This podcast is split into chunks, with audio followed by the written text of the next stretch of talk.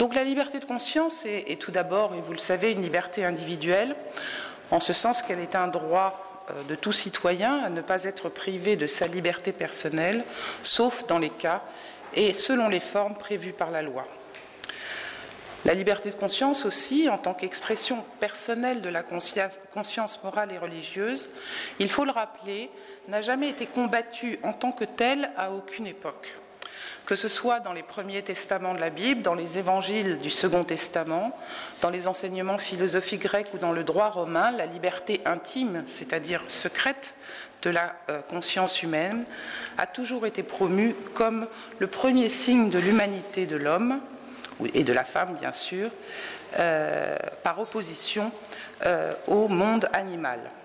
Ce qui a posé très souvent problème en revanche, c'est la possibilité de l'expression publique de cette conscience dans une société religieuse ou politique donnée.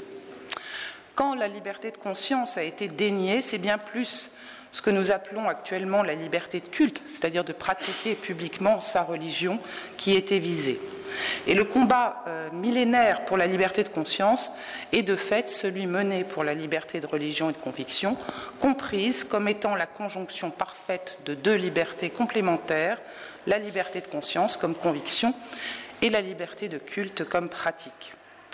Plus récemment, dans l'histoire européenne, la notion de liberté de pensée a contribué à préciser, en la sécularisant, cette liberté de conscience. Une fois ces prémices posées très rapidement et, évidemment euh, qui peuvent être discutées, il faut essayer un peu de démêler cette histoire de la liberté de conscience qui euh, euh, en a fait l'un des concepts les plus essentiels de la pensée contemporaine. On admet qu'elle n'a pris une valeur éminemment positive qu'à partir de l'époque moderne. Sous l'Antiquité, la liberté de religion n'a jamais été considérée comme un droit. La religion, qui se confondait avec l'État, s'imposait à tous les citoyens, quelles que soient leurs convictions profondes. À part le court moment où plusieurs convictions religieuses ont été tolérées provisoirement dans l'Empire, et je pense que Marie-Françoise Basselès reviendra là-dessus, dès que le christianisme est devenu la religion de l'État à partir de Constantin, la liberté religieuse proprement dite a été vivement combattue à la fois par les empereurs et par l'Église elle-même. On en trouve des traces dans les écrits polémiques des pères de l'Église, et en particulier pour quelqu'un qui est natif de la région, Augustin, évêque d'Hippone, mais aussi dans les décisions des premiers conciles. Toutes les propositions doctrinales ou ecclésiales hétérodoxes se sont vues accusées d'être des hérésies ou des schismes et ont été déclarées anathèmes. Au Moyen Âge, en dépit d'une activité intellectuelle, artistique et religieuse intense et multiforme, la promotion de l'unité de la foi a contré toute revendication de liberté en cette manière. La législation ecclésiastique et civile n'a cessé de se préciser et de se durcir envers les dissidents. Et vous savez, cela a été jusqu'à l'instauration d'une institution spéciale, l'Inquisition, créée par la papauté, dans le but de préserver par des moyens coercitifs le contenu de la vraie foi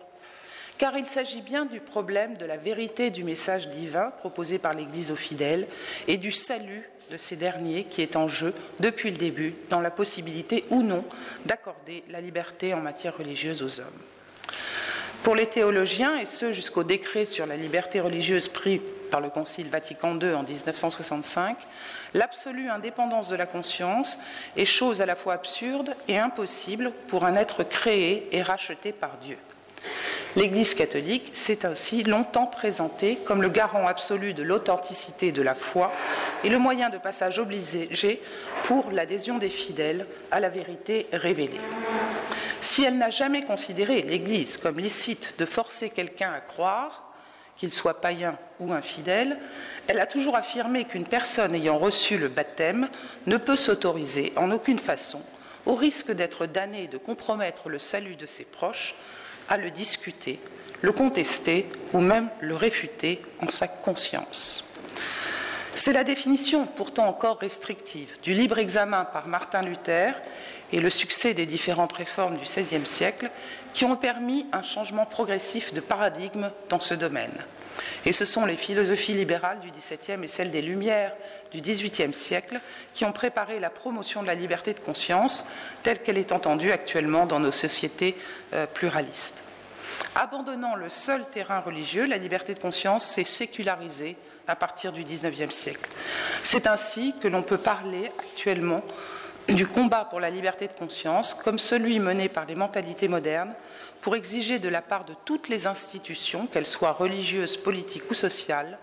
pour exiger donc que la conscience individuelle de chaque être humain soit reconnue dans son intégrité et son individualité. Cette reconnaissance et ce respect mutuel concédé sont considérés comme indispensables à l'homme afin qu'il puisse adhérer librement aux convictions religieuses, politiques ou morales dont il a besoin pour donner un sens à son existence ou à son action. C'est ce sens-là, pour la première fois exprimé juridiquement dans la Déclaration d'indépendance américaine de 1776 et dans la Déclaration des droits de l'homme et du citoyen française de 1789, qui est décrit dans toutes les déclarations des droits solennellement proclamées depuis au cours du XXe siècle. Est-ce à dire alors que le principe de la liberté de religion et d'expression garantit à tous les citoyens sans expression et de quelque conviction qu'ils se réclament est maintenant si solidement ancré dans nos pratiques démocratiques que la tolérance et la liberté de conscience, le combat pour la liberté de conscience, soit devenu un concept définitivement obsolète? En ce qui concerne la société française, elle a évidemment bien changé depuis cette époque où les minuscules minorités religieuses protestantes et juives réclamaient avec succès finalement, la même légitimité civile et les mêmes droits politiques que l'énorme majorité de la population, alors toute catholique. De nos jours, la partition des convictions qui s'expriment dans nos sociétés libérales s'est considérablement enrichie et vous le savez, de nouvelles minorités religieuses ont surgi qui reprennent deux siècles après la Révolution française le même combat pour une égale dignité et une réelle liberté d'expression et de culte dans le cadre de notre République laïque. Ils veulent ainsi, tout aussi légitimement que les autres, pouvoir accéder à une citoyenneté complète qui, à côté de la garantie de leur liberté de conscience, leur laisse aussi la jouissance d'une pratique paisible et publique de leur religion. Les débats, je vous le rappelle, qui ont été occasionnés par la proclamation de la Déclaration des droits de l'homme du citoyen, ont montré pourtant que la proclamation de la liberté, même religieuse dans l'article 10, a très vite dépassé la première revendication de simple tolérance des minorités. La liberté de religion était ainsi avancée au nom de deux constats l'impossibilité de s'accorder sur une vérité absolue et la nécessaire égalité entre les citoyens. Les fluctuations doctrinales et légales sur le thème de la liberté religieuse pendant la Révolution française ont montré que cette revendication s'est longtemps heurtée à la question de la possibilité d'une citoyenneté sans référence à une quelconque entité religieuse transcendante considérée comme la seule garante de la cohésion de l'État. Je pense que cela fait écho à ce que nous avons entendu hier. Il n'empêche que toute la réflexion sur l'idée de liberté de conscience a permis d'assurer l'autonomisation progressive de l'État moderne en mettant l'accent sur la distinction entre la société civile et la société religieuse et surtout l'incompétence du souverain quel qu'il soit, dans le salut de, ces sujets. Cette modernité politique, en lien avec la promotion d'une tolérance religieuse et civile, s'est particulièrement exprimée à la fin du XVIIIe siècle. Mais l'appropriation politique de la notion de liberté de conscience par l'idéologie républicaine et anticléricale sous la Troisième République est particulièrement euh, complexe à euh, examiner. Il y a aussi tout un aspect anticlérical et antireligieux dans cette politique que euh, je, euh, par une citation de Pierre Larousse, qui est un peu le vulgarisateur de l'idée républicaine, je vous livre aujourd'hui. Pierre Larousse, en 1875, écrit La foi exclut toute idée de tolérance. Les musulmans ont agi comme les chrétiens. Les huguenots ne se sont pas montrés moins cruels. Toute religion qui a la prétention d'être seule en possession de la vérité est fatalement intolérante. La philosophie seule peut admettre la tolérance comme un principe et la faire prévaloir. Mais alors, ce sera fait des religions puisqu'elle les placera toutes ex si l'on admet que la liberté, donc, est un droit que possède l'homme d'agir à son gré et non sous la pression d'une contrainte extérieure à la conscience, le sentiment que l'homme a de lui-même ou de son existence, la liberté de conscience serait la faculté laissée à chacun d'adopter librement les doctrines religieuses ou philosophiques qu'il juge bonnes et d'agir en conséquence de ce choix. C'est cette acception de la liberté de conscience qui a été retenue dans l'article 18 de la Déclaration universelle des droits de l'homme dont nous fêtons le 70e anniversaire cette année. Cet article 18 affirme que toute personne a droit à la liberté de pensée, de conscience et de religion. Ce droit implique la liberté de changer de religion ou de conviction,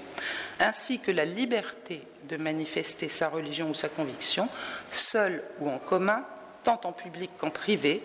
par l'enseignement, la pratique, le culte et l'accomplissement des rites.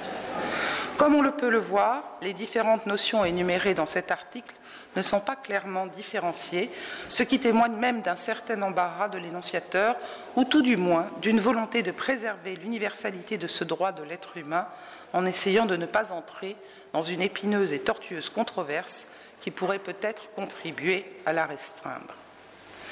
J'ai rapidement esquissé son chemin sur la rive nord de la Méditerranée, sur la rive sud, c'est évidemment tout aussi contrasté. Si les relations Église-État présentent parfois des formes analogues à celles des autres pays du monde, la sécularisation inachevée mais en marche des sociétés civiles rendent les modèles encore plus compliqués et conflictuels. Certains pays se réclament de la laïcité et contrôlent étatiquement la religion de façon souvent autoritaire, et je pense ainsi à des modèles comme celui de la Turquie,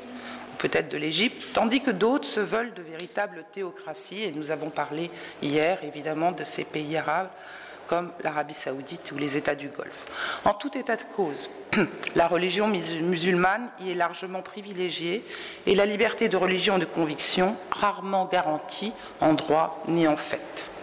Et cela n'est pas que l'apanage des pays euh, de culture musulmane, de la sphère de la civilisation arabo-musulmane. Euh, dans un pays comme Israël, nous en parlerons aujourd'hui, en dépit d'un courant laïque revendicatif, l'État qui se voudrait démocratique est encore en fait tout à fait confessionnel, en dépit de la présence de petites communautés chrétiennes et musulmanes. Donc cette thématique de la liberté de religion et de conviction est déjà tout un, monde d'un point de vue euh, historique. C'est ce que nous allons essayer d'explorer ce matin avec euh, les interventions successives de euh, on va commencer par Marie-Françoise Basselès, à ma gauche, ancienne élève de l'ENS, enseignante à l'université Paris-Sorbonne, et qui est une spécialiste des mondes antiques et qui va évidemment euh, nous dresser ce tableau de la Méditerranée et de son rapport à la liberté euh, pendant euh, les premiers siècles. Je vous donne la parole, Marie-Françoise.